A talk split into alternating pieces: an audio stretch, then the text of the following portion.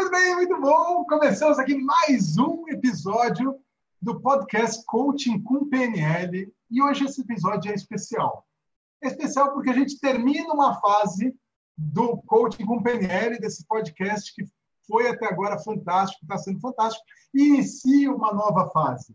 O que, que vai acontecer, André? O que, que vai acontecer? Bom, é a despedida, é a despedida da participação mais que especial e fundamental do meu amigo, colega, parceiro, Carlos Oios. Carlos Oios está se despedindo do, do, do, podcast Coaching com PNL. Foram 14 edições, essa é a 15 edição. Muito aprendizado, muito crescimento, muitas pessoas, muitos coaches impactados. Mas a gente começa uma nova fase com um novo formato, e é um formato de entrevistas. O que eu quero fazer agora? Eu quero transformar isso, em vez de um bate-papo, porque eu não tenho mais com quem bater papo, né? Porque meu parceiro foi embora. Então, eu vou trazer aqui a minha ideia e o meu minha proposta é transformar isso numa num modelo de entrevistas. Eu quero entrevistar coaches raiz, né? Eu acho tão importante agora que o coach está está sendo tão massacrado, tanto alvo de piada, porque tem muito coach. Por que acontece isso? Porque tem muito coach mimimi, cotinho Nutella, né? cotinho frufru, que só está pensando em fazer videozinho para o Facebook, né? e não está se preocupando com o fundamental, que é transformação, que é se, se aprimorar e realmente entregar resultado. Então, eu quero modelar, né? então a proposta é a modelagem de coaches raízes, né? coaches raiz. Né? O plural de coach raiz é coaches raiz, não é coaches raízes, é coach raiz. Então, vamos começar aqui com o primeiro coach raiz, Carlos Olhos. Tudo bom, Carlos? Tudo bom, André. Gratidão demais aqui, tendo, me tendo seu show, nova etapa do show. Maravilha, maravilha. Então, para a gente começar aqui, antes eu quero apresentar meu convidado, já que é meu convidado, eu quero apresentar meu convidado. Eu vou, vou pedir licença para você, Carlos, para ler a sua, a sua introdução aqui. Então, meu convidado de hoje é muito especial. Olha só a história dele. Com 14 anos, em 1998, foi diagnosticado com câncer. Superou esse desafio e, desde então, sua perspectiva de vida mudou. Em 98, foi trabalhar nos Estados Unidos, que seria uma estadia de, no máximo, dois anos, se transformou numa extraordinária experiência profissional. Quase nove anos mais tarde, retornou para o Brasil. Em 2002, decidiu amputar sua perna direita, já que sua funcionalidade estava cada vez mais limitada por consequência do tratamento contra o câncer. Em retrospectiva, essa foi uma das decisões mais complicadas, definitivas e acertadas que já fez. 2004 foi o ano da descoberta do milagre da paternidade. Sua filha e grande mestra, Clarinha, nasceu. 2008, embarcou numa incrível jornada de autoconhecimento e desenvolvimento pessoal e, uma vez mais, escolheu se reinventar, o que permitiu chegar até sua paixão, inspirar e desenvolver pessoas e empresas.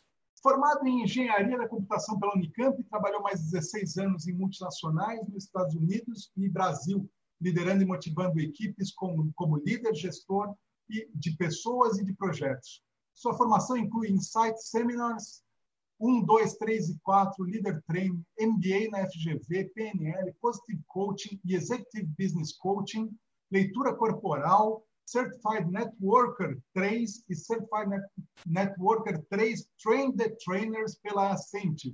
Já treinou e inspirou milhares de pessoas presencialmente e online em programas de formação de alta performance, networking, processos de coaching individual, equipes, grupos, mentoria e palestras. Por 18 meses foi co-host do podcast Coaching Matinal, é coautor do livro Team and Leader Coaching idealizador e organizador da Conf Networking, Conferência Internacional de Networking, empresário, sócio-diretor da Tomazelli Oios, empresa de desenvolvimento profissional e empresarial, palestrante motivacional, facilitador de treinamentos de alta performance, coach executivo e empresarial. Uau! Que currículo! Só faltou falar por quatro meses co-host do podcast Coach com PNL. Está desatualizado isso aí, esse script. Uma honra falar com você, Carlos. E aí? Agora sim, a gente pode começar. Gratidão demais, estou muito feliz, muito feliz aqui e honrado do convite que você fez né, nessa primeira etapa. E as coisas evoluem, né? Os ciclos se fecham, os ciclos se abrem e estou feliz de ter participado desse ciclo contigo. e, e começando um ciclo novo contigo, né? E vou estar acompanhando avidamente as entrevistas aí para continuar aprendendo contigo e os profissionais que você vai selecionar. Show de bola, show de bola, Carlos. É, primeiro, eu quero saber como você entrou no mundo do coaching. Como é que foi isso? Você, você nasceu e falou, papai, mamãe, quero ser coach? De jeito tipo, é, talvez hoje tenha crianças falando, quero ser coach, quero ser coach, em vez de veterinário, astronauta. Hoje talvez né? meus filhos que pensam nisso, mas acho que eles não... É. Acho que... Não existia, né, quando a gente nasceu.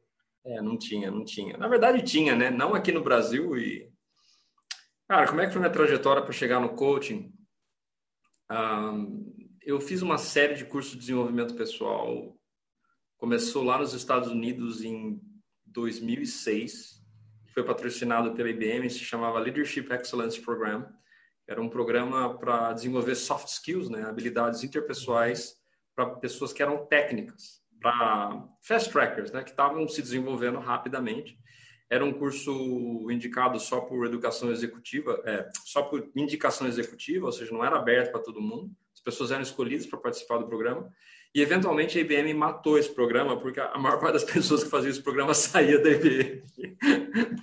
e, e, assim, na época, a população só de 1% das pessoas da IBM fariam esse curso. Então, assim, eu tive um privilégio muito grande de ser, ser arrastado nesse programa. Né? As pessoas falaram assim, ó, tem um programa aqui para você, vai investir em você, beleza. Falei, ótimo. E aí eu comecei a estudar DISC, é, habilidades comportamentais, uh, situational leadership. Antes de chegar aqui no Brasil, já estava vendo isso. Quem mexeu no meu queijo, poder da autorresponsabilidade, técnicas de apresentação. Então, isso para mim foi um, uma grande, um grande início de transformação, porque por conta disso, eu acabei voltando no Brasil. Eu saí da IBM e voltei para o Brasil. Isso foi em. Que dois... foi que você era funcionário da IBM e você foi arrastado para o treinamento. Colaborador da IBM, estava desenvolvendo a minha carreira de gestão. Né? E aí eu acabei voltando no Brasil por conta desse curso, por causa das reflexões, dos insights, do que eu estava querendo ver para a minha vida, bastante profundo. Eu acredito que aí foram as primeiras as primeiras raízes que começaram a fornecer. Eu acho que não foi a primeira semente, mas foram as primeiras raízes do processo de coaching. Quando eu voltei no Brasil, eu continuei fazendo curso. Aí fui fazer um, uma especialização em administração, é um MBA em administração da época da Getúlio Vargas. E aí, no meio desse, desse processo, fui fazer uma série de outros cursos dos seminários Insight, que você leu aí na bio. Uhum. E, e, cara, aí a vida começou a mudar. Eu me separei, uh, comecei a estudar o ser humano de uma forma muito profunda, estudar psicologia, análise comportamental, é, fiz terapia, não me formei, né, mas passei por processos terapêuticos para me entender o que estava acontecendo. E alguns discursos que chamaram muita atenção para mim foram os seminários Insight depois do Leader Training. E as pessoas que eu conhecia como facilitadores, as pessoas que eram mais incríveis nessa jornada eram coaches. E eu falei, cara, o que, que tem nessa história? E aí eu fui, fui fazer um, um, um último. Isso nível. a gente está falando de que, que ano que era isso? Cara, isso foi de 2008 até 2011. Foram anos e anos de, de cursos, de formação, de idas, uhum. de exploração. Eu continuava trabalhando, eu já estava trabalhando na Motorola, estava começando a, a seguir a carreira executiva. E Nesse, nesse processo, eu fiz o último nível dos seminários Insight em 2012, janeiro para fevereiro de 2012. E aí, cara, minha vida mudou permanentemente. Porque eu, eu me apaixonei com o processo de coach. Eu falei, bom, para ser facilitador de treinamentos, esses caras todos top são coaches. Aí eu entrei em contato com uma amiga minha, a Marcela Prado. Aliás, eu super recomendo também, se você quiser uma pessoa top para você entrevistar. Eu já entrevistei ela, vou chamar ela para o meu podcast, é demais. Grande amiga, uma pessoa incrível, faz treinamentos de é, de inteligência emocional revolucionário, muito bacana, tem informação fora do país, enfim. Aí eu conversei com ela, tinha feito leader training, e eu falei, que curso de coach você me recomenda? Ela falou, Sociedade Brasileira de Coach, vai lá e faz que não tem erro. Aí eu me matriculei, tipo, no dia seguinte que eu voltei do Santiago do Chile, me matriculei, fui fazer o curso, e aí eu me apaixonei pelo processo de coach. Eu eu sinto que eu sou muito mais coach do que facilitador. Eu amo facilitar, eu amo fazer training, né? desenvolver pessoas em audiências, em grupos, em palestras. Mas onde eu vejo a mudança profunda e permanente né, dentro do que eu aprendi, que estudei, a metodologia que eu desenvolvi, é através do coaching. Então, eu fiz minha primeira formação de coaching formal em 2012. Mas eu já tinha tido elementos da metodologia de 2006 para frente. Porque eram muitas técnicas de coaches, de intervenção, de observação, PNL. A... Ou seja, você foi acumulando tudo que passou, você passou pela coisa e você foi armazenando no seu arsenal de, de técnicas e ferramentas de coaching. E, e como eu falei, as raízes, para mim, elas começaram a se firmar em 2006 com esse Leadership Excellence Program, programa de é, excelência da liderança. E só que eu acho, acredito que a semente desse negócio foi quando eu tive câncer aos 14 anos. Porque ficava muito tempo no hospital e eu ficava olhando para o soro, para as baratinhas subindo soro, porque era um hospital público, não tinha a maior higiene do mundo, então você via umas coisas meio estranhas. E aí você viu o sofrimento das pessoas, eu analisava o meu próprio sofrimento, a dor das famílias, eu, e eu incrivelmente estava de boa. Eu estava bem com o processo. Eu acho que eu, acho que eu sinto que fui muito abençoado por Deus nesse processo, por ter as ferramentas que me ajudaram a estar bem, o apoio certo para estar bem. É claro que eu também fiz terapia nesse processo, depois as coisas evoluíram, mas eu acho que a semente foi ali. Só que entre, entre a semente, formar raízes e você ter uma, uma árvore, né, com braços largos, com ramas, com copas, vai muito tempo. Então eu sinto que a minha semente foi ali, nesse processo de vencer o sarcoma, perder o cabelo, depois eventualmente amputar a perna. Um, mas as raízes começaram a se solidificar com essas formações de desenvolvimento humano que a IBM me proporcionou. E aí, depois, quando você faz o primeiro curso e você começa a ter a mecânica, bom, eu vou testar isso aqui, vamos ver como é que esse negócio funciona. Você começa trabalhando de graça, você faz pro bono, pelo menos na minha época era assim, né? Sim. Eu acho nem, nem uma boa ideia você trabalhar 100% de graça, a pessoa acha que precisa trabalhar nem que seja 10, 50 reais na sessão. E hoje o que eu recomendo para quem está começando é cobra. Se a pessoa não gostar do resultado, você devolve como garantia. Porque uhum. você cobra, tanto você quanto a pessoa vão levar um negócio muito mais a sério. Mas enfim, foi assim que eu comecei. Então, assim, qual é o que eu planejei? Eu comecei, eu fiz a formação de coach, assim, bom, para ser um facilitador, eu preciso ter esse negócio. Só que quando eu entro num programa, eu entro de cabeça, eu faço todos os exercícios, eu pratico. E como eu já estava, de certa forma, trabalhado antes por causa dos seminários Insight, que são quatro níveis, formação, ida e vinda dos Estados Unidos, tendo filho, separação e divórcio, é, própria questão da doença, nesse momento, para mim, eu estava um pouco mais maduro do que grande parte dos, dos coaches. Tem outras pessoas que já tinham muito mais vivência do que eu, mas grande parte dos coaches que não tem, às vezes, às vezes chama de experiência anímica, né? Não tem aquela experiência de viver já e, e, e de saber que, que, a vida é difícil. Mas, cara, é uma jornada, porque eu estudo todos os dias e, e eu, eu não sinto que eu estou como completo como coach, eu sinto que eu só estou começando. Essa é a minha É interessante você falar isso, porque, quer dizer, você está colocando como, olha, minha experiência de vida, o que eu apanhei, todas as dificuldades que eu tive que superar. Tipo, a vida não é perfeita, mas isso é um diferencial e é algo que te coloca na frente. Então, ter essa bagagem, ter, ó, apanhei pra caramba, comi muita grama na vida, é algo positivo. É isso que algumas vezes alguns falam assim, pô, mas minha vida é perfeita, mas é isso. Tem uma ilusão de que, ah, para ser coach tem que ser tudo lindo, maravilhoso, perfeito, ah, já atingi todos os meus objetivos. E não, ah, eu não atingi meus objetivos, então não posso ser coach. Né? Então, não é isso, não é isso. Eu concordo contigo. É, inclusive, eu vi uma frase uma vez que duas frases que são relacionadas, são duas formas diferentes de você ver as mesmas circunstâncias ah, as pessoas falam, ah, a pessoa se superou apesar das dificuldades. E uma outra forma de ver isso é a pessoa só conseguiu chegar onde chegou, só conseguiu se superar por causa das dificuldades. Eu vi uma outra sequência de frases do, do Eduardo Beraldi, uh, que ele diz o seguinte: é, tempos difíceis criam pessoas boas. Pessoas boas criam momentos bons. Momentos. É, não. Pessoa, é, momentos difíceis criam pessoas fortes. Pessoas fortes criam momentos bons. Momentos bons criam pessoas fracas. Pessoas fracas criam momentos difíceis. E é, é como se fosse um ciclo, porque um outro conceito é a pior coisa que pode acontecer para alguém é sucesso muito cedo. Porque é, ela não entende o esforço que precisa pagar para manter aquilo. E aí o que acontece? Ela vai, ela vai entrar numa armadilha, armadilha do sucesso. O próprio sucesso vira uma, uma receita para o fracasso. É por isso que, se você for ver, eu estava vendo a divulgação do Rafael Albertoni, né, no SB Cop, que está fazendo o lançamento. E ele falou um negócio muito interessante. Eu estava na primeira turma do Fórmula de Lançamento do Érico Rocha, todos com os grandes nomes do mercado hoje. Só que ele falou, mas tinha muito mais gente lá. E a grande maioria das pessoas fizeram um outro lançamento e depois desistiram. Então, o que eu acredito, e PNL traz muito disso, né?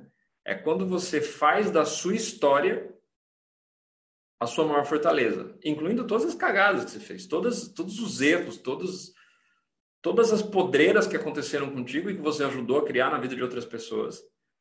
E, e faz com que você tenha uma empatia muito melhor para o ser humano. Porque vamos, vamos ir para o extremo oposto, né? A pessoa é perfeita, vamos dizer assim, teve né, berço de ouro, tudo lindo, maravilhoso, recebeu tudo.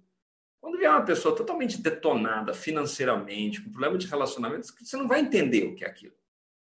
Tá, é como você está lendo um livro e você busca entender as emoções da pessoa no livro. Você consegue meio que entender cognitivamente, racionalmente, logicamente, deve ser foda isso aqui. E os bons autores são aqueles que conseguem conectar com o seu emocional para você se relacionar com isso. Só que é aí que, vamos dizer assim, a maturidade funciona. E maturidade não é idade cronológica, tá? É, você pode ter uma pessoa de 60 anos que seja imatura e uma pessoa de 15 que seja muito mais madura do que uma pessoa de 60 anos. E também não é o conjunto das experiências que a pessoa viveu, mas é o conjunto de sabedoria e conhecimentos que a pessoa encontrou naquelas experiências. Que se fosse isso, todas as pessoas que cometessem é, algum, é, alguns delitos, elas aprenderam, foram presas nunca mais cometeram delitos. Mas não, ela continua cometendo delitos. E a pessoa que tem um acidente de carro e continua tendo, dirigindo que nem um louco, porque ela não usou a experiência para aprendizado. Então, maturidade é um troço complexo. Agora, voltando para o ponto que você colocou. Eu vejo que para mim é um diferencial porque eu escolhi que fosse um diferencial. E eu não acho que a minha escolha foi consciente, tá? A maior parte das minhas escolhas foram inconscientes, por exemplo, por pessoas que me apoiaram, outra vez da minha carga genética, sei lá. Uhum. Mas quando eu comecei a tomar escolhas conscientes de ressignificar a minha história para alavancar, e eu fiz esse exercício várias vezes. Falei, o que, que tem na minha história que eu posso usar como fortaleza? Uhum. Porque eu posso usar a minha história para contar uma história de vítima. É fácil. Ah, o que isso aconteceu comigo, o que eu fiz para merecer isso aí. Mas isso aí não vai trazer nenhum resultado, isso não vai inspirar ninguém. Isso. Pelo contrário, vai desanimar as pessoas. Ninguém gosta de ficar perto de pessoas que são mimimi. Quer dizer, você está falando você tem, você tem, você não foi consciente, não foram conscientes das suas escolhas. A maior parte Mas, é, o, o que eu estou vendo aqui, eu estou enxergando é, você tinha filtros positivos. Sim. São filtros, são as crenças, são os valores, são metaprogramas, Isso. são as influências dos mentores Isso. que fizeram você enxergar aquela situação de uma forma mais positiva. Sim. Enxergar e aprender com aquilo ao invés de se culpar ou de culpar o mundo, culpar Deus, culpar é, é, qualquer coisa, qualquer condição e se sentir cursed, né? amaldiçoado, ou o que, que eu fiz para Deus para merecer isso, é entrar na, na, situação de vítima. Então, você tinha filtros é, pré-programados pré que já te permitiram entrar numa, numa outra espiral, numa outra vibe positiva, Sim. e aí você retroalimentou e foi atualizando esses filtros cada vez mais para ficar cada vez melhores. Eu acho que o, os grandes, os primeiros dois grandes mentores que eu tive só foram meus pais, né? Claro que eu não, não os vi assim, e, mas você percebe que o que você aprende de berço, vamos dizer assim, uhum. conjunto de valores que te apoiam, eles moldam você. Da mesma forma que o conjunto de valores que não te apoiam também moldam você. E, e aí onde eu acredito que foi a minha escolha consciente foi encarar quais os valores e metaprogramas que eu gostaria de manter e quais aqueles que já não funcionavam mais para mim que crenças me ajudavam, que crenças não me ajudavam. Então, selecionando as crenças que me ajudaram nesse processo. A minha mãe viveu pós-guerra da civil espanhol.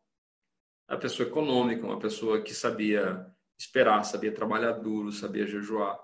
E meu pai tinha uma formação muito forte acadêmica. Então, desses dois lados, eu acabei ganhando muita disciplina em casa. E eu sou muito grato a isso. Porque essa disciplina de não adianta ficar choramingando, tem que trabalhar duro para você conquistar as coisas e estudar é importante. Essas duas coisas me ajudaram a chegar onde, chegou, onde cheguei hoje. É claro que tem uma série de outras crenças e comportamentos que eu herdei, peguei, por exemplo, e que em determinado momento, não, isso não funciona mais para mim. E levei aí pelo menos 10 anos para mudar isso intencionalmente. Isso é uma das grandes coisas que aconteceu para mim em 2008. Né? O grande despertar foi quando eu fiz o primeiro seminário Insight, que eu recomendo para qualquer ser humano. Né? Se você está respirando, você pode fazer esse curso. Inclusive, tem curso para crianças, tem curso para adolescentes. A Clara, minha filha, duas, duas, três semanas fez a formação Seminários Insights para adolescentes. E, de certa forma, é um alívio, porque eu gostaria de ter tido essa informação quando eu tinha 15 anos. Uhum. É, eu aprendi de outra forma.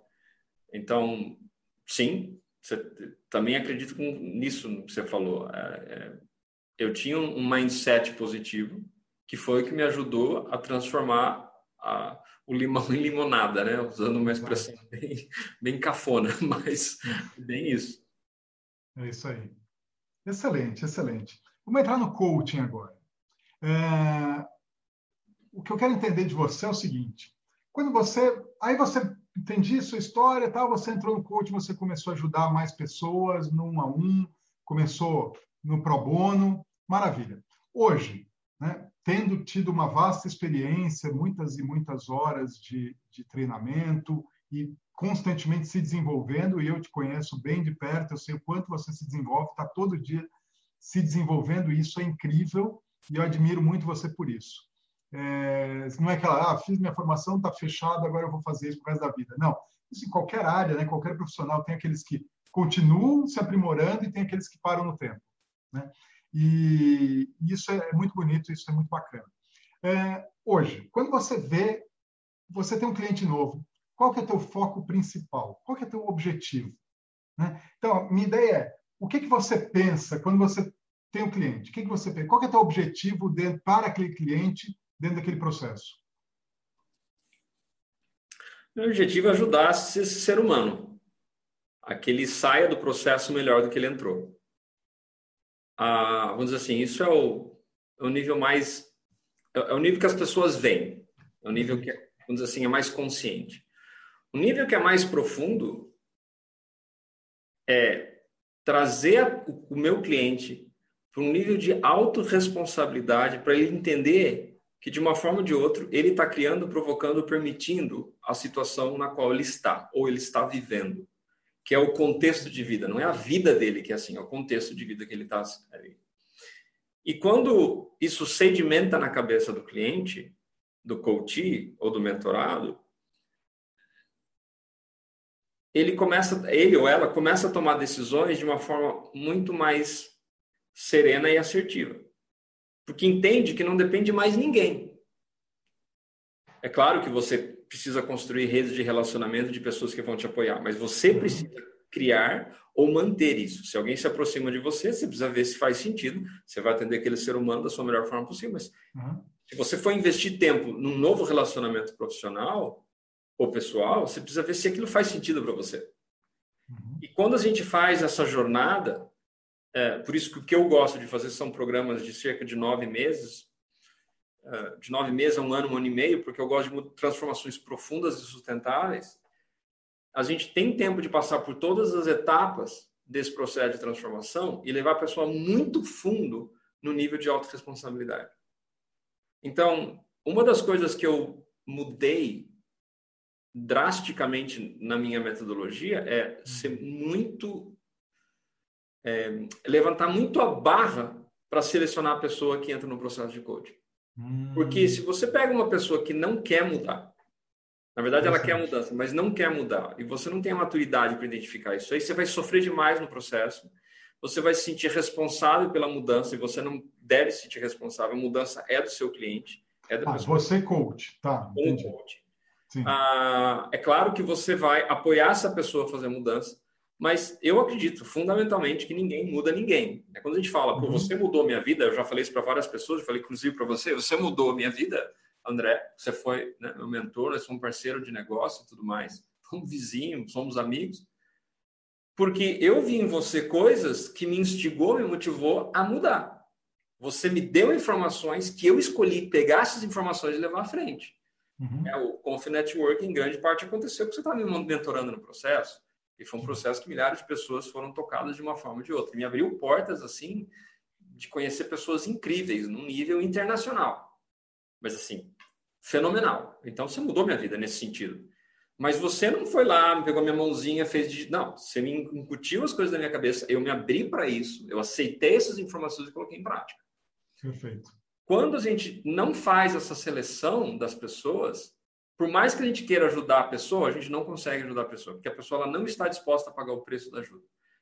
Ontem mesmo eu estava fazendo uma palestra. Ela não está preparada, ela não tem maturidade suficiente para entrar no processo, para se comprometer com o processo, para executar, fazer o que tem que fazer.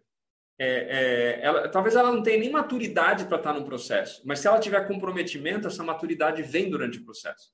É muito mais importante ter esse comprometimento. Talvez isso seja o que você esteja dizendo, né? Maturidade. Sim. Ontem eu estava fazendo uma palestra sobre alta performance lá na Electro, eu fiz em inglês. Então, uma parceira que está dando inglês para os coordenadores que estão lá e ela me chamou para fazer essa palestra em inglês. Como para mim inglês é razoavelmente tranquilo, fui lá fazer. E quando acabou a pergunta, a pessoa falou: Ah, eu, eu tenho muita ansiedade. Eu gostaria de abrir mão de. É, eu gostaria de parar a ansiedade, eu gostaria de zerar a ansiedade, reduzir a ansiedade. Eu falei: Tá bom. Só que antes de eu passar para você algumas coisas que vão te ajudar, eu quero saber quanto disposto você está a mudar. Comprometido você está com a sua mudança.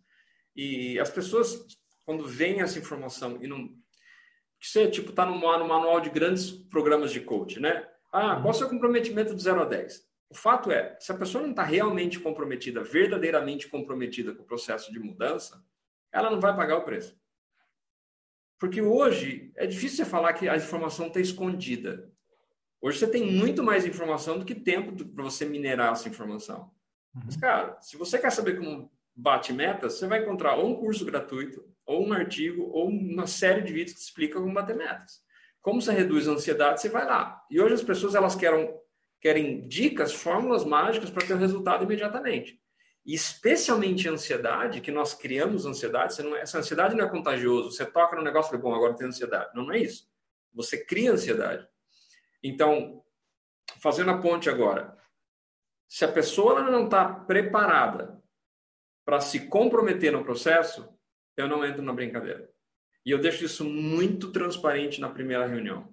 Muito transparente. Eu não falo assim, não, a pessoa ela vai pegar isso no meio da jornada. Não, a pessoa não pega na jornada. Porque ela não entra com um bom acordo. Então, ter clareza dos acordos facilita muito para eu poder manifestar minha intenção de ajudar a pessoa. Mas antes de mais nada, a pessoa precisa saber que ela precisa ir até o fim do processo para ela ter o resultado. Porque as jornadas são de altos e baixos, né? picos e vales. Sim. Não é uma escada rolante, não é um elevador que vai que é lindo. Não, às vezes você sobe, às vezes você acha que você está subindo, você vai ter que descer a dois lances de, de escada para chegar numa, numa, numa, área sombria. Falar, beleza, agora eu sei o que está acontecendo para voltar. E esse é o problema. Se a pessoa não está comprometida com o resultado lá no final, a hora que for desagradável, porque a pessoa começa a ver muita sujeira lá dentro, muitas limitações, a pessoa desiste. E aí fala, ah, meu coach não funciona, o processo não dá certo. Então eu aviso, vai ser agradável, mas vai ter momentos desagradáveis, vai ter momentos que você vai ver coisas que você não vai, você gostaria de não ver, e vai ter coisas que você precisa fazer que você não vai querer fazer. Se você não tiver comprometido a subir no alto da montanha, nem começa a jornada. Porque aí você está perdendo o seu tempo, você está perdendo o meu tempo, você está jogando seu dinheiro fora. E eu não quero simplesmente fechar um, um, um cliente. O que eu quero são casos de sucesso. É. E eu não tenho eu, nenhuma eu, garantia eu... de que vai ter sucesso no processo. Nunca. Porque a pessoa pode desistir. Mas o que eu posso fazer da minha parte é garantir que a barra está bem alta. Para quando a pessoa entrar, ela sair do outro lado feliz satisfeita. Excelente. Eu, eu só fazer uma analogia aqui. Eu pensando nisso, e realmente o coaching é. O processo de coaching, muitas vezes, ele não é fácil. Né? Eu, eu falo que é muito mais fácil fazer coaching, ser coach, do que ser coach extremamente mais fácil. extremamente mais fácil. É muito parecido com ir na academia. Né? Você pode ir na academia todo dia, fica lá, faz um pezinho, bate papo, se diverte, vai embora. Vai dar resultado? Provavelmente não. Agora, se você vai para academia, puxa pesado, né? vai com foco, com atenção, ver o tempo, um programa certo. Vai doer? Vai. Semana passada passei quatro dias sem andar, não podia sentar de tanta dor na perna. E o que, que, eu fiz? Fui lá e continuei. Né? Já teve tempo que eu não estava tão comprometido que eu larguei o processo, porque está doendo. E no coaching é a mesma coisa. Tem hora que tem, tipo, porra, dói. Eu, eu, falo, eu sou coach também. Tem hora que eu mesmo falo assim, pô, não estou gostando mais desse coach, não. Não tá legal. Tá, tá doendo, tá doendo. Tá, tá, tá me fazendo olhar para coisas dentro de mim, para sombras minhas, que eu não estou afim. Dói ver. E aí tem aquele processo de, tá, então dá uma sentada, tal, e semana seguinte estamos lá de novo para mais uma para mais uma série. Então, realmente precisa ter essa maturidade, esse comprometimento e saber que não é fácil, mas vale a pena. É, e é isso mesmo. O, o meu objetivo, né, para completar, é, é, ajudar a pessoa, mas a pessoa ela ter a clareza da autorresponsabilidade sobre o que, que ela cria na vida dela. Perfeito. Porque se ela sair com aquilo, para mim, já é um caso de sucesso. Porque a maior parte das pessoas não tem clareza disso. Claro, quando você está falando de altos executivos, donos de empresa, uhum. muitos têm, mas eles não têm clareza do 100% da responsabilidade. Que em algum momento eles começam a contar dedos e falam: não, que, que você está deixando de fazer que essa pessoa está tendo esse comportamento? Excelente. Então, ponto um. Primeira coisa, o foco é e energy flows where attention goes, né? Então, é, é, a energia flui para onde está a atenção. Então, o seu foco primeiro é: olha, eu quero levar a pessoa para sair do processo melhor do que ela entrou. Perfeito. Como que eu vou fazer isso? A princípio, é, é, fazendo ela tomar consciência de que ela é responsável pela realidade dela. Não é, ela não é vítima, é sair do papel de vítima e entrar no papel de, de protagonista. Exato. Né? Assumir a responsabilidade. E aí, a partir daí. É, esse é o foco principal. Esse é o foco principal. E esse aí é onde a brincadeira começa. Agora, aí, como, como, como essa pessoa vai isso? atingir resultados diferentes é outra coisa. Acho que uma coisa que é importante é, e talvez essa seja a minha distinção, não minha distinção, mas eu acho que um grupo de coaches, talvez bem grande, ou talvez a maior parte das pessoas, está preocupado em gerar resultados a curto prazo para a pessoa. Então, tem processo de três meses, ajuda a dar resultado em três meses. É, é legal, isso funciona. É, eu não jogo esse jogo, não porque eu não quero trazer resultados. Os resultados são consequência, mas do quê? Da mudança que a pessoa faz internamente.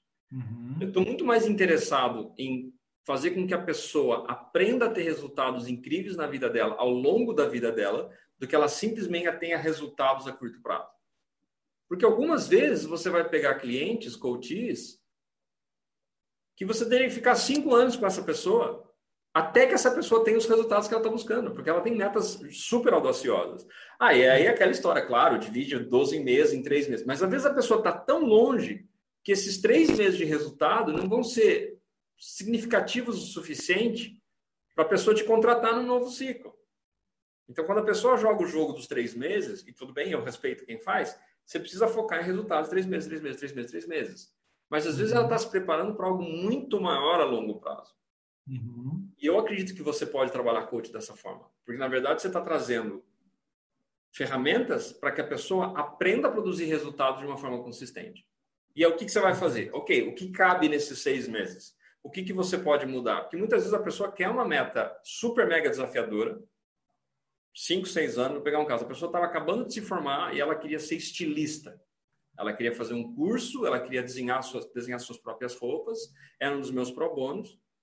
Ah, ela tinha visto e falou: ah, eu vou estar tá fazendo isso daqui a sete anos. Era um negócio super mega desafiador. Não tem como Sim. você falar que vai dar ou que não vai dar. Você não sabe. Não sabe o futuro dessa pessoa. Mas o fato é que muitos anos depois, muitos anos, né? sei lá, quatro, cinco anos depois, a pessoa falou: não, eu fui na Europa, fiz um curso de estilismo, estou trabalhando com a minha família, fiz o modelo da minha primeira calça, tô. E assim, e ela pode decidir seguir ou não, mas ela só conseguiu chegar lá por causa do apoio. Significa que ela vai ser estilista de Paris? A gente não sabe, vai depender dessa jornada. E é claro, algumas pessoas escolhem ter coaches durante a vida toda. Uhum. E é uma coisa que eu venho discutindo internamente comigo se eu deveria fazer isso. Porque eu gosto muito de pegar estilos diferentes. Então, eu tive coaches diferentes, mentorias diferentes, Eu finalizei um processo de mentoria agora, estou pensando em fazer um outro processo de mentoria diferente, para eu aprender de forma diferente, porque eu sempre, quando eu estou aprendendo, estou fazendo metamodelagem, né? Uhum. Eu não estou só passando o processo, estou entendendo o que, que a pessoa está fazendo comigo. E quanto mais codes diferentes você tiver, mais metamodelagens diferentes. É claro que você quer Sim. codes que estejam no seu nível acima. Claro. E o que eu estou considerando é, eu quero uma pessoa que me conheça profundamente, mas uma pessoa que é, trabalha a parte de coach. E a parte de mentoria, eu, eu gosto dessa questão de leques diferentes de opções.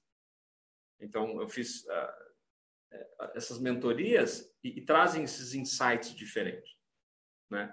Então, você ter essas abordagens diferentes. Então, de novo, voltando para o ponto inicial. A, minha ideia é fazer com que a pessoa ela saia muito melhor do que ela entrou e, honestamente, eu não estou preocupado com os resultados de curto prazo.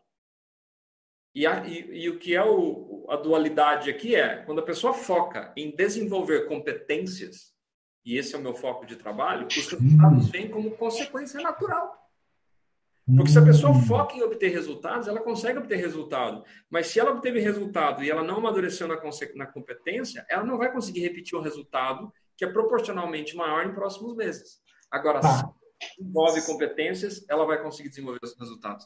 Show. Então, quer dizer, se você foca no resultado, a pessoa pode até conseguir, porque, sei lá, deu sorte, foi o acaso, as condições favoreceram, mas não significa que ela vai conseguir de novo aquele resultado.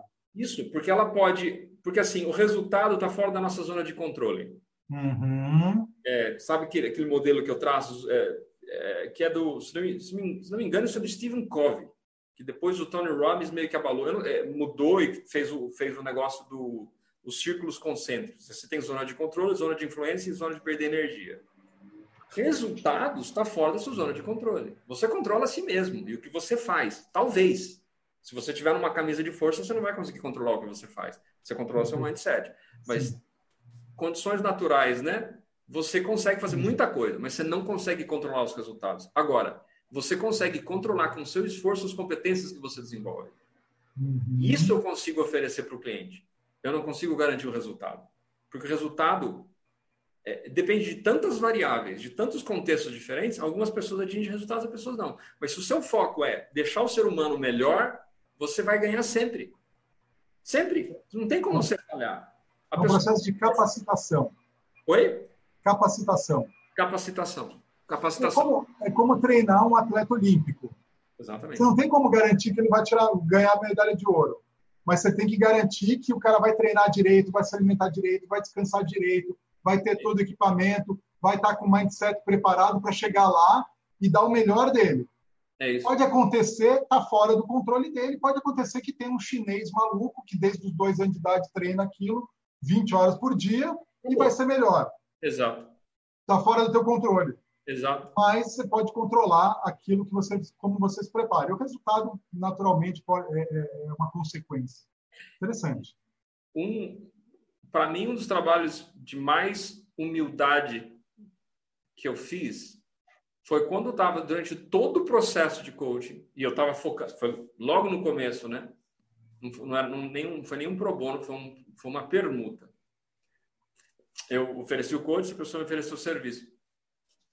Cara, eu não via resultado. Eu estava focando em resultado, era um negócio tão limitado. Eu sou alfa, né? Sou focado em resultados, imediatista. Tem todos os meus sabotadores, auto-executor, uhum. controlador, todos os, os dores, todas as dores de, de sabotagem eu tenho. E quanto mais novo a gente é, parece que mais intenso a gente é, né? Agora eu tô, tô lá, né? tô no 7, 8, né? Tá descendo, tô trabalhando humildemente, descendo, descendo da arrogância. A gente acha que sabe as coisas, não sabe nada, né? Pelo menos eu sinto que quanto mais eu estudo, cara, cada vez que eu conheço um novo autor, eu falei, beleza, reset, volta do zero, uhum. aprende tudo. Hoje eu estou apaixonado por Marshall Rosenberg, da comunicação não violenta, porque, cara, eu não sei me comunicar. A conclusão que eu cheguei, eu não sei me comunicar. Mas, enfim, fecha esse parênteses. E aí eu estava trabalhando com esse cliente e, e, cara, esse cliente não está em resultado, não está dando resultado. Eu, né? Eu. Hum. E chegou no final, no processo de finalização, cara, um depoimento, cara, foi fantástico o que aconteceu. Aí ele indicou a esposa dele, que fez o processo de coach, indicou uma outra colega que fez o processo de coach. A esposa, depois de ter sido promovida, também fez o processo de coach. E o cara ficou super grato pela ajuda que eu dei para ele, porque a mudança estava interna. Hum. E o que é engraçado é, desde aquela época, eu gostava, buscava trabalhar na mudança interna. Só que eu estava olhando para os resultados que eu não tinha. Hum. E você percebe como é que a mensuração é torta.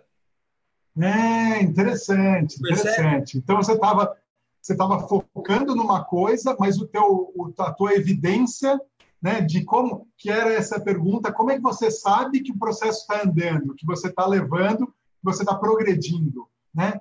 Quais são as evidências que você busca para falar assim, não, estou no caminho certo. Você estava buscando as evidências que não te mostravam aquilo que você estava trabalhando. Exato. Então estava tava distorcido o processo de evidência.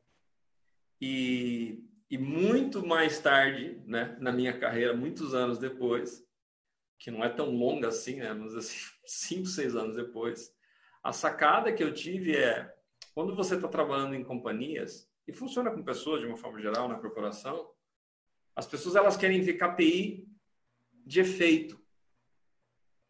Só que elas não medem as KPIs de causa. KPI KPI performance, é performance indicator, indicação, indicativos. É, Indicativo-chave de performance. Performance. Isso é como é que você mensura alguém. E hoje, o que eu trabalho, eu sempre trabalho dois conjuntos de KPIs diferentes. KPI resultados finais, que são mensuráveis externamente. Mas quais são os KPIs da pessoa? Quais são os KPIs que produzem, que causam aquele efeito? Então, por exemplo, uma das medições que eu gosto de fazer é quanto tempo que a pessoa investe no tempo operacional versus o tático e versus estratégia. Deixa eu explicar o que eu quero dizer com isso. Ah, tempo operacional é o tempo que mantém o status quo. É uma, vai manter a sua vida do jeito que ela está. É, é, como você fazer basicamente. É, você, você mantém a empresa do jeito que ela está rodando. Você não está nem ganhando mais nem ganhando menos. Está mantendo o status quo, os funcionários estão razoavelmente satisfeitos.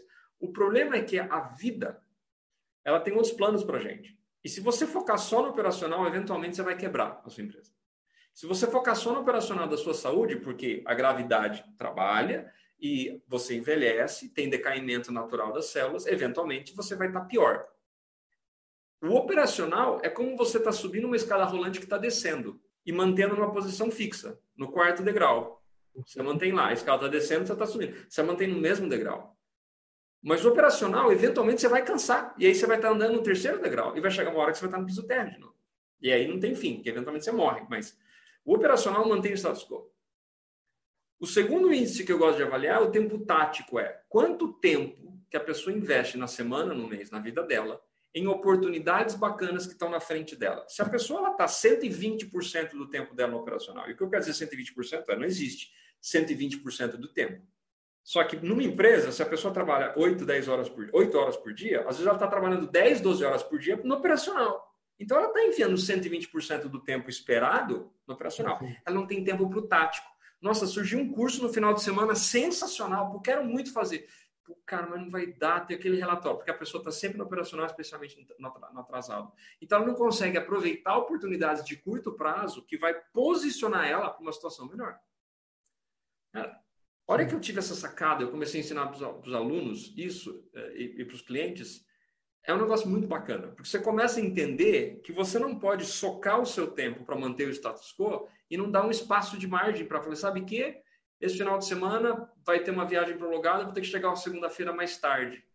Cara, se eu não consigo controlar minha agenda com esse espaço tático, ferrou. Eu não vou perder. E a, a, a vida vai estar cheia, passando um monte de oportunidades para você. Não significa que você vai pegar todas as oportunidades, mas algumas oportunidades são de ouro, você precisa pegar. Um, e o tático, ele está relacionado não só com o tempo, como o financeiro. Se você não tem uma reserva financeira para o tático, você sempre só está pensando a longuíssimo prazo e pagar as contas do mês. E se vier um curso legal que você precisa pagar e é 4 mil reais? Puta, não dá, cara, não tem essa reserva. Agora, se esses 4 mil reais vão se transformar em 40, 400 ao longo da sua vida, o retorno sobre investimento nesse negócio é fantástico. Agora, se você não tem esse mindset de dinheiro tático, cara, você nunca vai fazer esses cursos. E aí, finalmente, você vai para estratégia. E aqui, se eu sei que tem pessoas que vão estar ouvindo aqui e falam, pô, mas isso não é operacional, tático estratégico do ponto de vista acadêmico. Não, não é. Essa é a minha não. definição. Então, operacional ah. tem o status quo, tático é para você aproveitar a oportunidade de curto prazo para você se posicionar um pouco melhor, você está um pouco próximo da literatura. E o estratégico é tudo aquilo que faz com que você ande mais rápido, gaste menos energia, gaste menos dinheiro, gaste menos tempo, faça com que você cresça, com que você aprenda e com que os seus subordinados cresçam e aprendam. Ou seja, é fazer, é melhorar coisas. Isso é estratégico. Se você for vender mais, isso é estratégico. Se você for trabalhar menos, é estratégico. Se sua equipe começar a andar sozinho, é estratégico. Se sua equipe aprender a fazer delegação por conta dela mesma, também é estratégico. Então, aí você fica claro que o que você quer fazer é dividir seu tempo de uma forma que faça sentido, em que você mantenha as coisas rodando, tenha disponibilidade de tempo tático e consiga fazer tempo planejado para coisas que você vai colher lá na frente. Um curso, uma formação, não é um negócio que você sai e sai usando. Às vezes você sai usando imediatamente. Mas o, o grosso daquele conteúdo você vai pegar, às vezes, um, dois, três, quatro, cinco, dez anos depois. Não, a ficha só cai lá na frente. Lá na frente. Porque se você focar só no curto prazo, você sempre está atrasado no desenvolvimento de competências. Quando você pensa no desenvolvimento de competências que você precisa ter daqui a cinco anos, você vai começar a desenvolver suas competências hoje. Porque a hora que daqui a cinco anos chegar, você já está pronto e você vai ser líder naquilo que você está fazendo. Uhum. Então, voltando aos KPIs, que foi quando a gente começou a falar. Uma Sim. das formas que eu gosto de medir é o progresso da pessoa, é quanto tempo na sua semana você está investindo no seu operacional, no tático e no estratégico. Porque se a pessoa fala, não, eu estou indo bem no curso, estou gostando, o processo está legal. Eu falei, quanto tempo você está colocando estratégico? Zero. Então, você não está indo bem. Você não aprendeu nada. Hum. E aí o que acontece? A pessoa ela precisa melhorar a gestão de tempo para que ela possa tirar um pouco do operacional e investir no tático e no estratégico. É como se você fizer investimento de dinheiro, a mesma coisa. Investimento que você vai pegar no, no, no tesouro daqui a 20 anos, ou ações daqui a 10 anos, ou num fundo que você vai pegar daqui a dois anos. O seu tempo é, é uma é a melhor, eu acredito que é uma das melhores formas de você avaliar como essa pessoa está progredindo. É claro que a gente mede resultados numéricos, desenvolvimento de competências, esse tipo de coisa, que é mensurável. Você faz uma avaliação antes e depois, de 0 a 10, você faz uma avaliação 360 graus, faz depois e percebe o delta. Interno, autopercepção e percepção externa. Isso conta para o crescimento organizacional. Agora, o que é mais importante é KPIs que a pessoa coloca na causa, não no efeito. Ah, eu não estou emagrecendo. Tá bom, mas quais são os seus parâmetros, seus KPIs de, de, de saúde?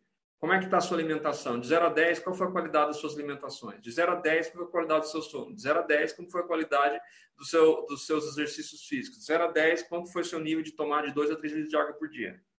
E aí você consegue mensurar a causa e o efeito consequência. Agora, olha que é bacana. Se a pessoa fica seis meses trabalhando na causa, desenvolvendo competência, causa, não causa, trabalhando na causa, desenvolvendo competências, focando em construção de hábitos positivos, cara, depois de seis meses, você, a pessoa não precisa de você mais. Para aquele patamar de resultados. Ela vai precisar de você para o próximo. E aí a pessoa volta de contrada de novo. Porque você não está focado no resultado de curto prazo. Porque se a pessoa falar, ah, eu quero resolver isso, beleza, eu entendo, mas que tal você fazer isso? Nossa, isso aqui é muito mais legal. Porque ó, você uhum. quer isso aqui, você tem um monte de pessoas no mercado que pode te ajudar. Agora, se você quer uma mudança profunda e permanente, poucas pessoas estão focadas nisso. Esse é o meu foco. Hum, show, show. Excelente, excelente. E onde entra, agora, onde entra a PNL nisso? Onde entra Como PNL? é que você usa a PNL dentro desse processo todo? Eu entendi que o, o teu foco está em promover mudança, transformação profunda no mais longo prazo, e eu concordo. PNL, a gente fala, pô, pensa em PNL, pensa em alguma mudança rápida, transformação rápida, só que isso é uma visão limitada da PNL. Porque Correto. a PNL, sim, tem mudança rápida? Tem. Mas para fazer um trabalho mais profundo, às vezes você precisa de várias ferramentas, é um trabalho mais de acompanhamento. É como você falou, de repente a mudança rápida é algo mais superficial, mas para você chegar mais no fundo, trabalhar nos níveis de crenças, de valores, de identidade, até de propósito, a mudança é mais estrutural e, e toma mais tempo. Né? Então, é, é, só essa distinção aqui. Mas onde, onde entra no teu processo a programação linguística? Cara, desde o primeiro ao último encontro. Construção de rapport, identificação de é, sistemas representacionais, tipo de linguagem que a pessoa usa, é, autopercepção, É, é, que eu uso um modelo que é muito próximo do modelo de PNL. Né? Não é exatamente o modelo de PNL, mas é aquela história: a pessoa reflete, é, é, a autopercepção que ela tem do mundo, o comportamento que ela tem. Níveis neurológicos eu uso sempre. Na parte de desenvolvimento de competência, pessoal, você quer desenvolver mais rápido ou mais devagar? Todo mundo fala mais rápido. Então, você uhum. precisa entrar no nível de identidade. Constrói uma nova identidade. Mudou a identidade, mudou comportamentos. A, a questão de metaprogramas. Entender como a pessoa pensa, para você se comunicar. Sistema de quebra de crenças, eu uso muito o modelo de DILTs, aquelas, aquelas 14, 15, 16 formas diferentes, você ficar quebrando a crença, até que a pessoa, ainda mais quando a pessoa consciente, eu não consigo deixar de fazer isso. Aí você uhum. identifica a crença, você desmerilha a crença e a pessoa vai para frente.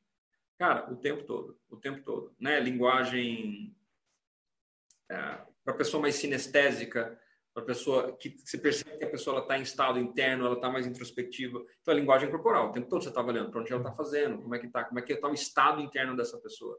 Visualização de sucesso, que é a famosa ponte para o futuro, cara, direto. É das, um dos processos que eu mais gosto de fazer. É, análise de segunda, terceira pessoa. É, o modelo cubo, né? Eu chamo de modelo cubo, que eu aprendi contigo, inclusive, Inclusive, ensinei uma cliente minha, ela pirou na ideia. O modelo é onde você está, né, na linha do tempo, é. É, níveis neurológicos e pessoas diferentes. Né? O que, que a sua uhum. mãe é, faria nessa situação seis meses, daqui a seis meses? Dá um bug na cabeça da pessoa, a pessoa se coloca. Fala, legal, Napoleão Bonaparte, se tivesse é. a mesma coisa que você está fazendo, como que ele se sentiria e qual seria o comportamento dele? Cara, isso aí a gente usa o tempo todo. É, esse então, assim, modelo é, da, da, da norma. É. é um negócio que eu... Porque, assim, eu aprendi muito mais PNL nos cursos de coaching do que no curso de PNL. Porque nos meus... PNL, eu falei, ah, cara, isso é PNL? Ah, isso é PNL? Quer dizer, eu já tinha muita uhum. PNL antes, né? E aí, o que acontece para mim, eu não tenho plena consciência de eu estou usando PNL ou não Sim. estou usando PNL. Né? Eu já fiz muito. Não dá para dissociar, né? As duas coisas estão. Para mim é uma coisa. Não é que não é uma coisa só se eu parar para avaliar.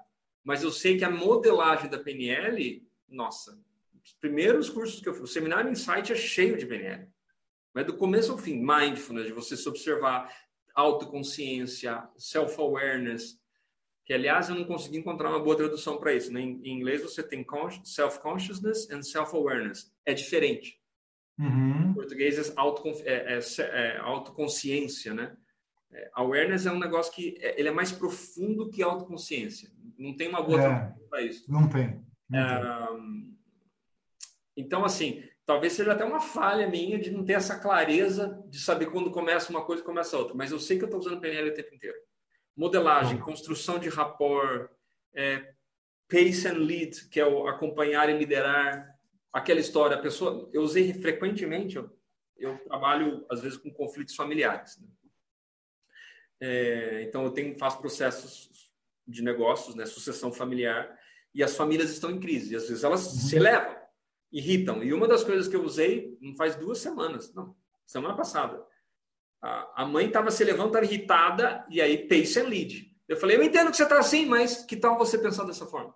Uhum. Então a pessoa não se sente. Porque você falar calma para a pessoa, que calma, né? Tipo, calma. Então você tem que chegar no mesmo nível de energia, você Sim. não precisa gritar, você leva um nível de energia e você desce. Uhum. E, e, eu fiz um pattern interrupt. A hora que estava rolando o barraco, eu falei: ó, vocês querem dar barraco, vocês vão lá no bar e vocês vão e fazem barraco aqui. Aqui a gente vai estar tá trabalhando para trabalhar harmonia. E eu fui muito incisivo nesse quarto. Isso foi um pattern interrupt. E aí as duas falaram assim: você tem Opa. razão. Sim. Então, assim, cara, é difícil eu falar quando que eu uso PNL. Eu, como eu estudei muito, eu estou usando o tempo o todo. Tempo todo. O tempo Faz todo. toda a diferença. E modelagem é um negócio que a gente usa muito falar. Quem você conhece que tem esse resultado, o que, que você precisaria hum. fazer. É, eu, eu gosto muito de fazer essa pergunta. Eu adverti da pessoa, falar assim, ai, e agora, o que, que eu faço, né? Aí eu falo, que pergunta eu faria para você nesse momento? E aí a pessoa dá risada. Ah, faria isso, né? Ou se fosse eu, o que eu estaria falando para você? Ah, você faria para fazer isso, né? E a pessoa já sabe.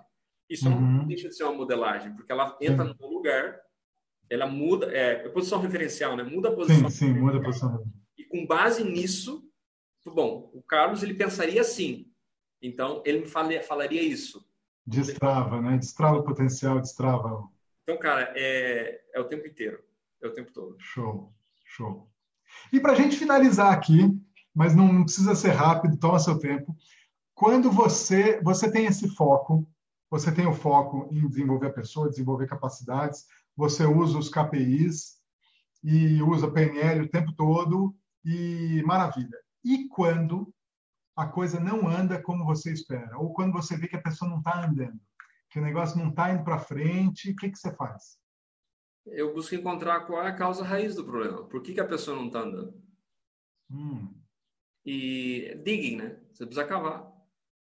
Quando está na superfície, é, é fácil.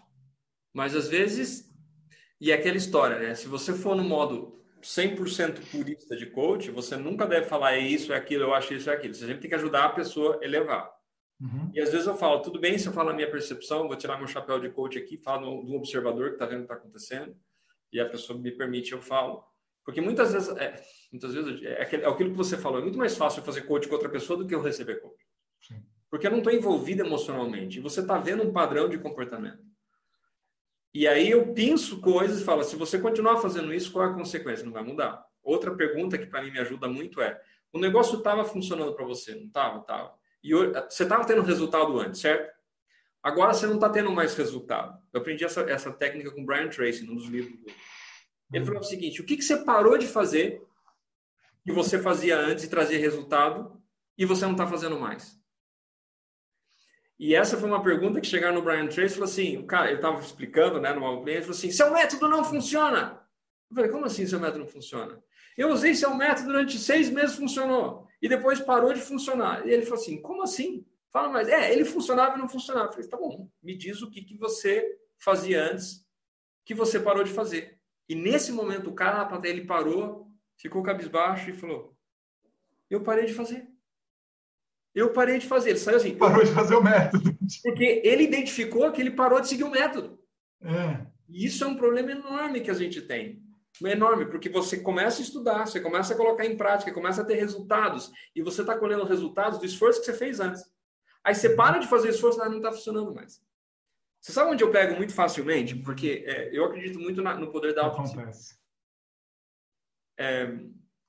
Você, é, deixa eu só, só, só reforçar esse ponto. Quer dizer, você está fazendo, você passa seis meses, um ano fazendo um negócio, construindo um negócio, Aí você para de fazer esse negócio e continua algum tempo colhendo os frutos daquela plantação. Isso. Aí você acha que, beleza, achei agora, eu consigo ficar ó, tranquilinho e colhendo fruto. De repente, para. Aí, esse negócio não funciona mais, esse negócio não dá certo, eu não sei, perdi a mão, né? Mas não é, é que como tem esse tempo, esse gap entre parar de fazer e parar de ter resultado, é muito difícil, às vezes, a gente identificar que, olha, eu parei de resultado porque eu parei de fazer lá atrás, não Exato. porque eu parei de fazer agora. Né? Exatamente. Muito, muito Isso acontece mesmo. Acontece. Acontece. E quando você começa a estudar um pouco né, neurociência e antropologia, essas coisas, é... a razão disso acontecer é que a gente sempre está buscando economizar energia e, ficar na... e evitar risco. Uhum. Quando a gente encara o risco e faz o, encara o risco de uma forma sustentável, a gente faz porque tem um grande motivador por trás. Ou é a dor, que você não aguenta mais aquilo, ou você está fascinado com o sucesso, com aquilo que você quer ter. Ou às vezes as duas coisas. Você não aguenta mais dor, você quer ter muito sucesso. E aí você faz, e você começa a ver resultado. E aí você está atingindo o resultado. Só que você não tem mais a dor. E aí o que acontece? Internamente, a linguagem do cérebro, não é dessa forma, mas é como se fosse a linguagem. Se o cérebro pudesse falar e falou assim, cara, você está bem agora, não precisa fazer mais esforço. Economiza sua energia. Faz aquilo que gasta menos energia. Cara, para que tomar novos riscos? Está funcionando. Então, se a gente não tem um sistema de autoavaliação constante para nos trazer de volta para o foco, a tendência é a gente parar de fazer o que funciona. É por isso que eu Primeira coisa que eu falo com os meus clientes é comece o seu diário 5Ps. Comece o diário 5Ps. Fala mais sobre isso. Você escrever todos os dias seu propósito, as prioridades da sua vida, 360 graus, não é de trabalho, prioridades da sua vida. Terceiro, quais são os projetos importantes que você quer tocar naquele dia, quais são as pessoas relevantes para você, e o quinto P é quais são os próximos passos. E não importa o horário que você for fazer. Eu vou repetir, não importa o horário que você for fazer. O importante é que você faça. Então, primeiro é propósito. Porque para trazer para a consciência e manter isso. Olha, meu propósito é esse, é, meus valores, né, as prioridades, eu estou falando aqui de valores. Exatamente. Eu estou aqui com o meu diário, vou até falar. Hoje, eu ainda não fiz. Algumas pessoas, mas como você não fez? Você tem que ser. Cara, eu não faço. Às vezes eu faço de noite antes de dormir. Eu sou humano. Mas ontem foi. Eu fiz 540 dias consecutivos ontem. Hum, foi 40. quadragésimo, né? não sei lá como é que fala, eu sou muito ruim, né? Definir esses ordinais. É o número 540, número 540. Cara, mais de um ano. Só que para mim, se eu não fizer isso, eu me perco, mas de tal maneira do meu foco, do que realmente é o meu, meu propósito, do que, é importante para mim, eu me perco. Até fazendo isso eu me perco. Quando eu não faço isso, eu estou sempre perdido. Uhum. Por quê? Porque eu sei que a minha natureza é de autopreservação, de economia de energia e voltar para minha zona de conforto. Sim. Então, se eu não tiver um sistema que me traz para o trilho, eu vou descarrilar. E é isso que eu passo para meus clientes. Qual é o seu propósito? Por que, que você está aqui? Por que, que você acordou de manhã? Por que, que você não fica dormindo? Ah, eu preciso trabalhar. Por que, que você precisa trabalhar? Aí começa o digging. Por que, que eu preciso trabalhar? Ah, eu preciso trabalhar para sustentar minha família. E por que, que você precisa sustentar a família? Ah, porque eu tenho uma família. Por que, que você escolheu ter uma família? Ah, porque eu acho que esse era o caminho de ser feliz. Então você acorda de manhã para ser feliz. Porque a, a, pessoa ela fica tão enganchada, enroscada com os to-dos, que ela sim. perde o propósito. Então, eu sim. gosto de pensar no propósito como se fosse o telhado, ou a sim. abóbada celestial, da forma que você Perfeito. acha bonita. E as suas prioridades da sua vida são as colunas, Perfeito. que você mantém, vamos dizer assim, a, a sua casa de pé. Perfeito. Os seus projetos são os cômodos, as coisas que você coloca lá dentro. As pessoas são as pessoas que você traz para sua casa. E os próximos passos uhum. são as atividades que você tem. Uhum. Então, quando você faz isso, você percebe que os próximos passos é o menos importante. Porque primeiro você se conecta com o seu propósito. Tá. E eu tomei essa consciência da primeira vez quando eu estudei o um material do Tony Robbins, Your, é, Your Time, Your Life, alguma coisa assim. More Time, More Life, alguma coisa assim. Esqueci do nome do programa dele. The Time of Your Life. É The Time of Your Life.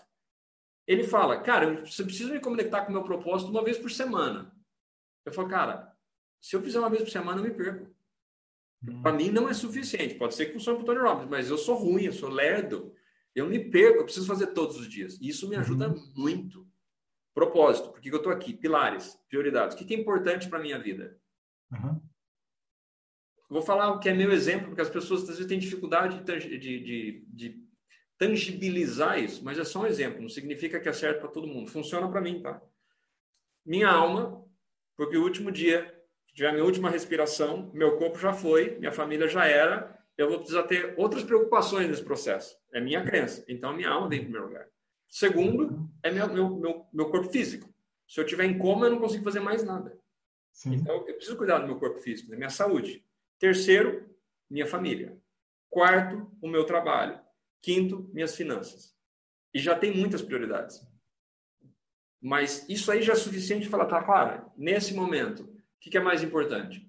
Ah, eu vou trabalhar só mais um pouquinho. Você precisa trabalhar agora ou você precisa curtir mais seu filho que tem um ano e meio, que nunca mais vai ter um ano e meio de novo? Você para, você volta, aquilo é prioridade. Uhum. E você percebe que essas coisas funcionam porque eu acredito em programação. Sim. TNL, programação. Consciente, 5%. Subconsciente, piloto automático, 95%. Uhum. Quando eu começo a fazer isso todos os dias, quando eu comecei, você vai perceber que você vai tomar decisões que você não tomaria antes. Porque o teu subconsciente está alimentado com aquilo que você quer, com as suas prioridades. Porque você escreve as prioridades que você quer que sejam na sua vida. E aí depois você simplesmente vai repetir as prioridades. Você acha que eu passo a maior parte do tempo pensando na minha alma? Não.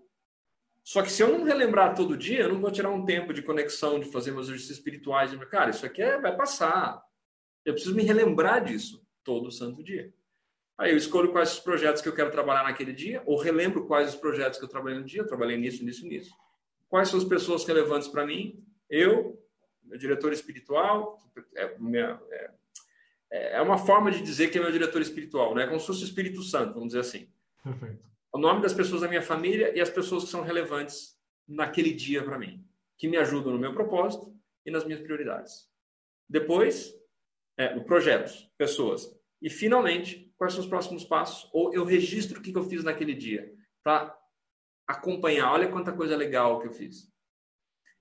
Quando as pessoas fazem isso e as pessoas param de ter resultado, a primeira coisa que eu pergunto é: você está fazendo seus 5 P's? Eu falei, eu parei de fazer. Falei, tá bom.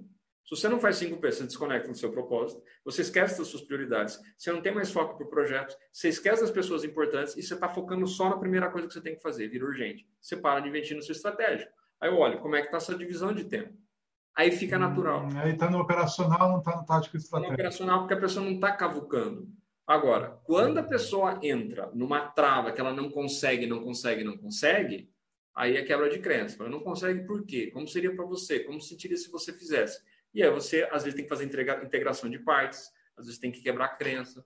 Às vezes, assim, ó, você não precisa fazer nada, faça um dia uma experiência diferente. Como é que se sentiu? Não precisa se comprometer pro resto da vida, faz uma vez. Uhum. E aí a pessoa começa a testar caminhos diferentes. Perfeito. Invariavelmente, uma dessas coisas vai funcionar, mas na minha experiência, eu nunca vou ter um único dia em que a pessoa fala: Olha, estou fazendo meus 5 P's, estou fazendo tudo que me comprometi, eu não estou tendo resultado. A pessoa tem resultado.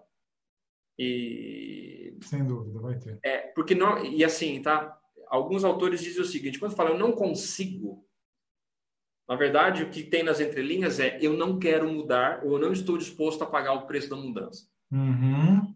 Acredito nisso. E é assim, cara, chega de fazer drama. Essa é a sua vida. Você não precisa provar para mim que você está certo. Se você não está tendo resultado, é porque alguma coisa você tá, deveria estar tá fazendo você não está fazendo. Então, diz para mim o que, que você não está disposto a pagar o preço. Ah, não quero fazer isso. Então, nós chegamos na, na raiz do problema. Mas, hum. mas eu não preciso chegar nesse ponto. Porque eu acho que é muito. É, chega a ser agressivo, tá? Na minha percepção. Tá, é muito duro. Você falar isso vai, vai ser recebido, dependendo do, do, do, da intimidade que você tem, se não tiver funciona. muita, não vai funcionar. É. Agora, eu trabalho com presidente de empresa, uhum. responsável por, sei lá, é, indiretamente milhares de pessoas. Uhum. 100, 200 pessoas estão trabalhando na empresa, mais as famílias, mais os clientes, mais fornecedores. Esses caras são casca grossa. Sim. E um cara em particular, ele gosta disso. Ele fala, cara, não vem com mim, fala o que você está pensando na hora. Eu falo, pá! Eu falei, cara, você está certo. E ele vai lá e arruma. E o que é interessante é isso. O cara, ele dá atenção, ele vai, porque ele entende que aquilo é importante para ele. Mas não é todo mundo que eu consigo entrar de sola, porque algumas pessoas entram no mimimi, então você tem que dar a volta. Uhum. Mas normalmente eu não atraio pessoas que fazem mimimi. Porque como eu sou muito transparente e assertivo nas primeiras reuniões, a pessoa percebe que ela não vai querer jogar comigo. Uhum. E às vezes eu não, não aceito o cliente, porque eu falo, cara. Eu tive o caso de uma pessoa que chegou para mim e ela falou, não, eu tô pensando em fazer coach, não sei, não sei, uma pessoa, assim, de, não chega a ser uma celebridade, uma pessoa bem, bem posicionada é. aqui na cidade. E aí eu falei, ah, beleza, vamos fazer, trabalho assim, assim, assado. Fiz aquelas quatro perguntas básicas para testar o comprometimento. E aí depois a pessoa falou, ah, mas eu quero que meu sócio veja, porque de certa forma ele vai fazer o processo também. Então, eu gostaria que ele tivesse a opinião dele. Aí veio o sócio, que é um cara ainda mais foda aqui na cidade. Aí falei com ele, ele falou, não, a pessoa é isso, não sei o quê. Ela quer que eu veja aqui, porque ela quer que eu pague o processo. Eu falei, uou, uou, uou, uou. Eu não vou atender essa pessoa. Essa pessoa não é íntegra. Uhum. A pessoa não é íntegra. Se a pessoa não é capaz de falar a verdade para mim, eu não vou conseguir ajudar essa pessoa. E aí eu falei, olha, eu acho que esse processo não é para ela. E não é. Perfeito. Por quê? Porque eu não vou conseguir ajudar a pessoa eu não vou conseguir mensurar, eu não vou conseguir medir, a pessoa vai me mentir, a pessoa vai enganar. Acabou, cara, não tem. É uma perda de tempo, dinheiro, de tudo, e acaba sendo ruim. Ah, mas eu vou ganhar dinheiro. Não, gente, é. Mas é, é ruim para gente, né? Como coach. Pô, porque aí começa a minar a confiança. Fala assim, pô, eu estou fazendo, estou me vendendo, tô, não vale a pena, né? É caro, é muito caro. Isso. A sensação é, a sensação é que a gente está se corrompendo. Exatamente. E eu vou falar para você, teve uma cliente que eu não, eu não tive essa clareza de atendimento, estava muito preocupado em fechar, em subir no preço, não sei o quê. Ou seja, eu tava, não estava focando em ajudar a pessoa. Cara, não deu certo, eu interrompi o processo. Mas foi, foi uma das piores experiências. E foi uma das uhum. coisas que eu aprendi muito. Ou seja, eu sou muito grato a essa pessoa, porque grato, graças a esse processo que não deu certo, na minha opinião, foi, vamos assim, foi um fracasso, eu tive muito sucesso depois. Hum. Porque eu entrei com os critérios certos. Então, é, não existem fracassos, né? Só aprendizados. Feedback. É, você transformou o fracasso em feedback. É, em feedback. Tá bom. O que, que eu posso é fazer para que nunca mais volte a acontecer? Show. Espetacular. A gente está estourando a hora. Eu só quero voltar nos 5 P's. Beleza. Eu quero que você repita. Ó, tem gente assistindo a gente aqui. Legal. Então, propósito. Propósito. Prioridades. Prioridades. Projetos. Projetos. Quais são os projetos mais relevantes daquele dia? O ideal é você ter uma lista de projetos. Ah, depende. Se você tem boa memória, você não precisa fazer isso. Mas o ideal é você ter uma lista de projetos recorrentes. Hum. Então, e eu gosto de trabalhar projetos que não têm fim. Então, eu tenho projetos específicos, eu tenho um projeto quase que permanente que é 10x. Tá. Eu quero multiplicar 10 vezes o meu faturamento, 10 vezes o meu impacto, 10 vezes, 10 vezes, várias coisas. Hum. Então, esse projeto, que decorre um monte de subprojetos no projeto 10x. Mas eu tenho um projeto permanente que é vida em plenitude. Eu quero me sentir pleno. O outro projeto é família feliz. Se a minha família está feliz, eu sei que está fora do meu controle, mas eu sei que eu tenho impacto muito grande na minha família. Perfeito. Eu tenho que estar mais presente, eu tenho que fazer mais piada, estar mais conectar com as pessoas. Se eu fizer Sim. isso, eu tenho impacto positivo. Né? Hum. É, então, você vai escolher um projeto. Às vezes é um projeto específico, o nome de uma empresa. Hum. Projeto podcast Planeta, por exemplo. Você vai focar Perfeito. mais naquele dia. Você não vai conseguir focar em todos os tá, projetos. Tá, então você tem vários projetos, mas você escolhe aqueles que você vai focar no dia. Perfeito. Ou, ou no final do dia você registra em quais projetos você tocou para você tomar consciência de onde você progrediu. Porque quando você tem uma série de atividades, que é o, último, o quinto o P, que são os próximos passos, Próximo você passo. fez, fez, fez, fez, fez, fez, fez. Pô, mas para que, que valeu isso aqui? Uhum. Mas, resultado. O quarto P, só para completar, são as pessoas que são importantes para você. Então, vamos voltar aqui. Propósito, prioridades, projetos, pessoas e, e próximos. próximos passos. Perfeito.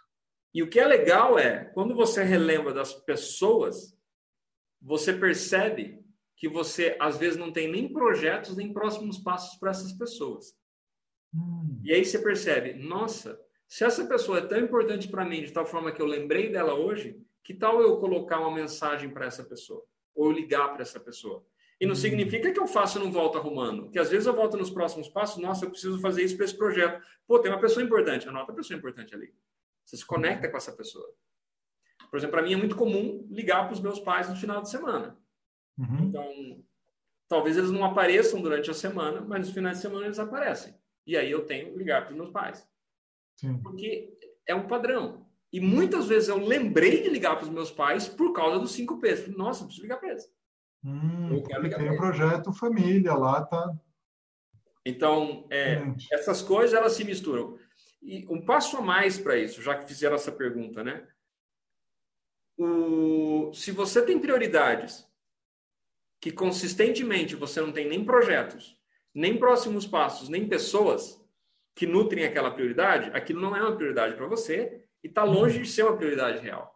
Então você precisa ou tirar dali ou começar a fazer alguma coisa naquela coisa. Porque se, a minha prioridade é minha saúde. Pô, mas Tudo você não faz nada alinhado. saúde, então deixa de se enganar. Começa a colocar um projeto de, sei lá, operação verão, qualquer coisa, uhum. para você sentir, não, realmente eu estou notando essa prioridade. Perfeito. E, e aí você começa a notar as incongruências. Uhum. E, e, se você fizer isso constantemente, você vai descobrir seu propósito. E muitas pessoas não conhecem o propósito. Escreve o que vier na, na cabeça. Ah, meu propósito é ser feliz. Meu propósito é ajudar as pessoas. Eventualmente, o propósito vai aparecer ali. De um nível tá. muito forte. E às vezes você vai aperfeiçoar seu propósito de tanto você escrever. Hum, e essa era a pergunta, a última pergunta que eu ia te fazer. 540 dias fazendo esse diário 5Ps. Uh, como que é o dia a dia? Ele, ele se repete muito, principalmente no nível de propósitos, prioridades, ou ele muda? Como, como que funciona isso na tua experiência? Ah, o meu propósito, ele mudou bastante desde que eu comecei. Hum. Eu comecei com apoiar o maior número de pessoas a atingir seu potencial máximo, deixando para trás o seu vitimismo. Esse era como eu escrevi o propósito. Perfeito. Até passar por um, um momento em que meu propósito estava mais vago, eu falei, Cara, não tô afim de escrever isso aqui. Hum. Aí comecei a escrever todas as coisas que eu queria. Eu quero apoiar as pessoas a serem mais felizes, eu quero crescer. Eu, eu colocava um monte de adjetivos. Alguma coisa que não fazia sentido, fazia sentido para mim. Uhum. E aí depois eu fiz uma imersão em que eu defini a minha missão de vida. Uhum. Não um propósito, mas hoje a minha missão é o meu propósito, que é empoderar e inspirar líderes que para manifestar o seu propósito, ou seja, o propósito dos líderes, com assertividade, ou seja, sem mimimi, sem, né, sem, sem passar a mão na cabeça, tem que fazer o que tem que fazer, com integridade, ou seja, sem, sem pegar atalhos, e equilíbrio, ou seja, garantir que a pessoa é equilibrada. Então, vê como evoluiu isso. Só que eu tenho essa prática, eu sei que isso é minha missão. Hoje, eu escolhi essa minha missão. Uhum. Meu propósito é maior do que isso, mas eu gosto de escrever minha missão no lugar do propósito porque me conecta com aquilo. Porque eu tenho um projeto do Leader 10X, que é criar líderes que são 10 vezes melhores, né? Perfeito. Então, isso evoluiu bastante. as prioridades, eu tive dois shifts. Eu adicionei uma prioridade num processo e eu mudei a ordem de uma prioridade. Porque antes, por exemplo, eu colocava a minha saúde antes da minha, do meu relacionamento com, com Deus, com o divino. Hum. Até eu tomar consciência, peraí, se a minha alma, eu acredito que a minha alma é eterna, Sim. isso aqui está de cabeça para baixo, está virado. Aí eu, eu, coloquei a saúde depois. Hum. E, então são pequenos ajustes. Agora, se for igual todo dia, não tem problema, você está se reconectando. Agora, tem algumas pessoas que falam, ah, mas eu escrevo e não está fazendo efeito, eu não estou me conectando. Você está parando para refletir sobre aquilo? Não. Então, você sabe. Se escreve e reflete. Nem que você feche o olho durante 10 segundos e traga visualmente mais daquela pessoa. Pronto, se conectou. Já fez diferença para você. Porque se você escreve e você não está com o seu coração ali, vira um processo mecânico. Eu faço, às vezes, o processo mecânico? Faço. Muitas vezes, mas não a maior parte das vezes. Quando eu percebo que eu estou no mecânico, é porque eu sei que não estou tendo resultado com aquilo, porque aquilo não está me inspirando. Eu volto, próximo, não, agora eu vou fazer direito isso aqui. E aí eu me sinto conectado. Hum. Tanto que hoje eu faço muito mais do que 5 P's. Hoje eu coloco perguntas, hoje eu gosto de colocar tendências no final do dia, o que fica para o dia seguinte. São vários P's também. Eu gosto de colocar P de provérbios, que são frases que me inspiram. Uhum. Um P de processo, que é algo que é o meu diário da liderança, que eu estou fazendo quase uhum. 80 dias, em que eu respondo cinco perguntas de liderança para mim. Esse uhum. é o processo que eu estou vivenciando agora. Então, assim, às vezes eu coloco. Já está em 9 P's. Oi? Já está em 9 P's já está em 9 P's. E às vezes eu coloco o P de plenitude. Quando eu me sinto desconectado, eu me sinto meio ah, sem vontade de fazer as coisas, hum. uma espécie de um diário de gratidão. Às vezes eu escrevo uma página, Legal. duas páginas. Por que, que eu me sinto pleno hoje? Ah, porque eu tenho vida, porque eu tô, eu tô vivo, porque eu tenho saúde, ah, porque eu tenho lugar para trabalhar, porque eu tenho pessoas que, que me amam, eu amo pessoas, eu tenho o suficiente, mais do que eu preciso para viver, e eu tenho um escritório. E aí eu começo, começo, começo, começo me sinto grato, me sinto pleno e vou pro dia. E aí são 10 P's. Então, assim, mas eu, o que eu me comprometo a fazer são sempre 5 P's. Os outros eu agrego, eu paro, eu não faço, eu não tenho isso, porque para mim me ajuda. O meu tempo de escrever no meu caderno, no meu diário, e eu tenho uma pilha de cadernos antigos aqui que eu escrevi, são muito bons. Às vezes eu ponho o P de planejamento, porque eu falo, eu preciso pensar nisso. que, não, já que você está escrevendo, para aqui. E aí eu faço. Por exemplo, preparação de lives eu faço no meu diário como eu estou no desafio de 50 lives, falar qual que é a live de hoje, eu vou fazer isso. Três, quatro linhas, beleza, já sei o que eu vou falar. Então, bebida de preparação. Mais importante do que o que você coloca no seu diário é ter o seu diário. Uhum. E os cinco P's, para uma pessoa caótica, que eu sou muitas vezes, me traz estrutura. E essa estrutura Sim. me dá resultado. Foco, né? Foco, direção. Excelente. Carlos, Adorei, adorei, adorei conversar com você. Agora nesse outro formato, mas a gente entrou na mente de Carlos Oios, do coach extraordinário, e foi muito bacana. Aprendi mais uma vez, aprendi muito com você. Eu tenho certeza que nossa audiência aqui vai curtir, curtiu e vai curtir quem ainda for assistir. Obrigado mesmo. Gratidão. Uh, já está convidado a voltar futuramente, mas É isso aí. Valeu, Carlos. Valeu, André. Pessoal, valeu. Até semana que vem, quarta-feira, uma nova entrevista com um novo coach raiz. Abraço, até lá.